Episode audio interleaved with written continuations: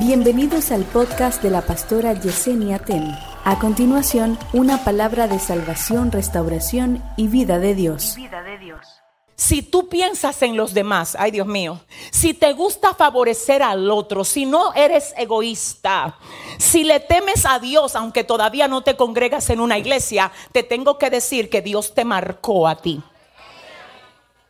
Que no te ha dejado que el pecado te hunda, ni que los malos amigos que te han querido influenciar te lleven a la ruina, porque Él tiene plan para ti. Y lo segundo que hace este hombre es que no estuvo en camino de pecadores. Lo tercero que hace es que no se ha sentado en sillas de escarnecedores. Y aquí hablando de escarnecedores, habla de lo que se burlan de todo. Usted conoce personas que se burlan de todo y de todos. Tú sabes que eso es una conducta contagiosa, sarcástica, que cuando tú vienes a ver, tú te conviertes en eso sin tú darte cuenta. Y te voy a decir algo más, el lenguaje no verbal es 60%. El verbal es 40%. Y hay personas que aunque no te hablan con sus gestos, hacen todo su sarcasmo y hacen toda su burla. Pero te digo lo que pasa, el que luce mal no es de quien tú te estás burlando, eres tú. Porque la Biblia habla de los burladores, de los que se burlan de todo. El del aquel del que tú te estás burlando, quizá tú te burlas de él por cómo camina o por cómo habla o porque no hace lo que tú haces. Cuando en realidad él te está dando cátedra.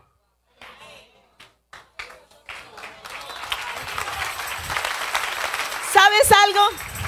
Hay gente que se está burlando de ti porque tú no haces lo que ellos hacen. Deja que se sigan burlando. Que en esa burla de ellos tú le estás dando cátedra. Tú cuidar tu esposa es darle cátedra al hombre que se está burlando de ti. Tú cuidar tus hijos es darle cátedra a la mujer que se ha depravado en la calle y tú te quedas cuidando lo tuyo. Ay, pero alguien aquí está dando cátedra. Dile al que te queda al lado, te están dando cátedra, dile. No, no, no, dile, dile, aprovecha lo que Dios quiere hacer contigo en este tiempo. No te dejes mal influenciar por malos consejos. No andes en los caminos de los pecadores, ni te sientes en la silla de los burladores o escarnecedores. Hay gente que siempre tienen un comentario negativo acerca de todo el mundo. ¿Tú viste cómo se sentó? ¿Tú viste cómo se peinó? ¿Tú viste cómo se cuadró? No le hagas al otro lo que tú no quieras que te hagan a ti. Y es interesante notar que esta gente que vive criticando y burlándose de todo el mundo son los más sensibles. Y cuando se enteran que de ellos se burlaron, ellos se quieren morir. Porque ellos disparan y no aguantan un disparo para atrás. Pero te voy a decir algo. El Señor te dice, deja la burla y comienza a aprender de la gente que tú estás llamando tonto porque no hace lo que tú. Porque a veces lo tonto, lo que el mundo llama tonto, es lo que Dios está aplaudiendo en el cielo. Ay, pero si ese aplauso es para mi Padre, dáselo mejor. Dile al que te queda al lado, hay cambios en el día de hoy. Entonces, ¿qué es lo que tenemos que cambiar? Tres cosas. Lo que escuchamos, dónde estamos y dónde nos sentamos. Si yo cambio el consejo malo por el bueno, me va a ir bien. Si yo me doy cuenta que el camino que estoy tomando no es el correcto y digo, espérate, que yo no soy de ahí y me aparto, me va a ir bien. Si yo digo, espérate, que este grupo con el que yo me siento a jugar dominó o con el que me siento a ver serie, como que no me edifica, me va a ir bien. Tú quieres saber si la gente con la que tú te juntas es la correcta. Mira cómo tú quedas después de estar, de estar con ellos dos horas. ¿Alguien entiende? ¿Qué te sumaron? Porque aquí hay tres tipos de personas. Hay uno que suma, hay uno que resta y hay otro que divide. Hay uno que suma, resta y divide. Alguien dijo, uno que multiplica, por eso son niveles. Y tú no puedes multiplicar antes de aprender a sumar. Entonces dile al que te queda al lado, si no sumo, no puedo multiplicar. El problema es que aquí hay gente que Dios la trajo hoy. Dios mío, Padre, ¿y qué es esto? Le voy a decir, yo no sé, yo lo siento a todos ustedes como si todos Dios los hubiese agendado aquí hoy para que reciban el consejo de Él. Porque pareciera como que este es un año donde Dios quiere bendecir a mucha de la gente que llegó aquí. Yo no sé, yo no te conozco, pero Dios sí. Y hay gente que está esperando el favor de Dios en su vida, que saben que lo necesitan. Pero es que tienes que hacer cambios. Ay, yo siento la presencia de Dios. Es que tienes que hacer cambio. Es que tienes que hacer cambio. Nosotros aquí decimos que hay gente que, yo no sé por qué que creen que un carro nuevo hace un chofer nuevo. Que una nueva ropa es un nuevo cuerpo. Que una nueva casa es un nuevo hogar. No. Un nuevo año no es una nueva vida. Es un nuevo calendario. Y si yo no cambio, voy a cometer los mismos errores en esa nueva agenda que cometo todos los años. Dice Dios, cambia. Tú me quieres conocer, cambia. Tú quieres que te vaya bien, cambia. Tú quieres que tu familia se sane, cambia. Tú quieres no tener deuda. Deja los impulsos. Déjate de estar comprando cosas que no necesitas. Déjate de estar echando aguaje a todo el que te pasa por el lado. Dile que tú tienes los mejores zapatos, el mejor teléfono, el mejor carro. Dile a tu vecino, suelta eso, dile y cambia. Dile, si tú cambias, las cosas cambian. Si le vas a dar el aplauso al Señor, dígale a tres personas, cambia, cambia, cambia, cambia.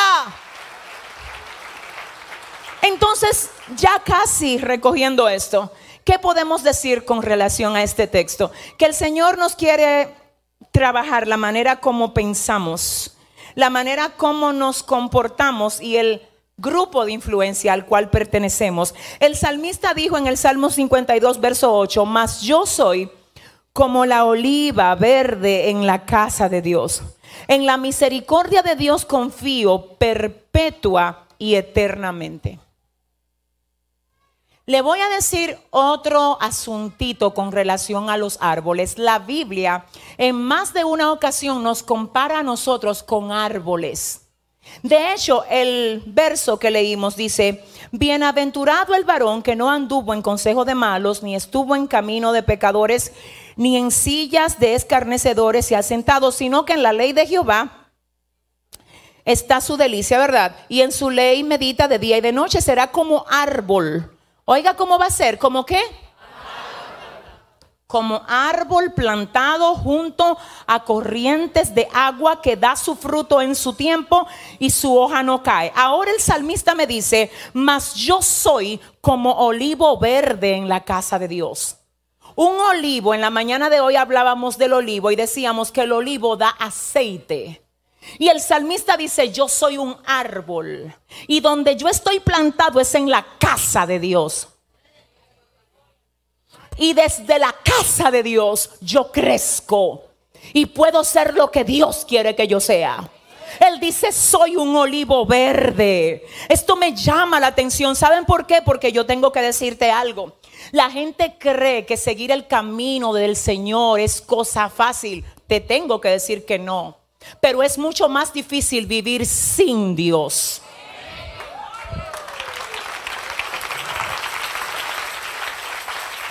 La Biblia dice, hay camino que al hombre le parece derecho, pero su fin es camino de muerte. Hay dos caminos, está el camino estrecho y el camino ancho. ¿Cuál de los dos ustedes quieren caminar? El estrecho representa el incómodo por donde vamos apretados ahí, como que chocándonos uno a otro. Ese es el camino de Dios. El ancho, donde hay holgura, donde tú haces lo que te da la gana, tú crees que, que tú estás bien, pero tú te estás dirigiendo a un deslizadero. En esa dirección te tengo que decir lo que la Biblia me dice. Dice que el salmista dice, yo soy olivo verde. Yo no me planto donde quiera. Yo me planto en la casa del Señor. Pero ven acá, ¿cómo así? Eh, es muy difícil estar ahí en la casa. Sí, pero hay que, que esta es mi casa, aquí es que yo me planto. Pero no es fácil dejar el mundo. No, eh, déjame decirte lo que no es fácil. Ver cómo el mundo te destruye a ti. Eso es lo que no es fácil. Eso es lo que no es fácil. Entonces, aquí me llama la atención algo que yo leí. Escuche lo que hacen. Bueno, la gente que sabe de planta y de siembra va a entender esto. Dice aquí, al plantar un árbol del cual se espera tener buena madera, Se buscan signos de estrés. Déjame yo gozármelo sola. Al plantar un árbol del cual se espera sacar buena madera, no se plantan en cualquier parte del bosque. Se buscan las áreas del bosque donde haya signos de estrés para plantar el árbol. ¿Qué? Ajá, diga conmigo, ajá. Déjame volvértelo a leer. Dice, al plantar un árbol del cual se espera tener buena madera, se buscan espacios del bosque donde hayan signos de estrés. ¿Por qué? Porque cuando yo planto un árbol donde hay signos de estrés, le estoy enseñando al árbol a ser un sobreviviente mientras está creciendo ahí. Yo quiero saber si hay tres sobrevivientes aquí. Yo quiero saber si hay cuatro sobrevivientes aquí.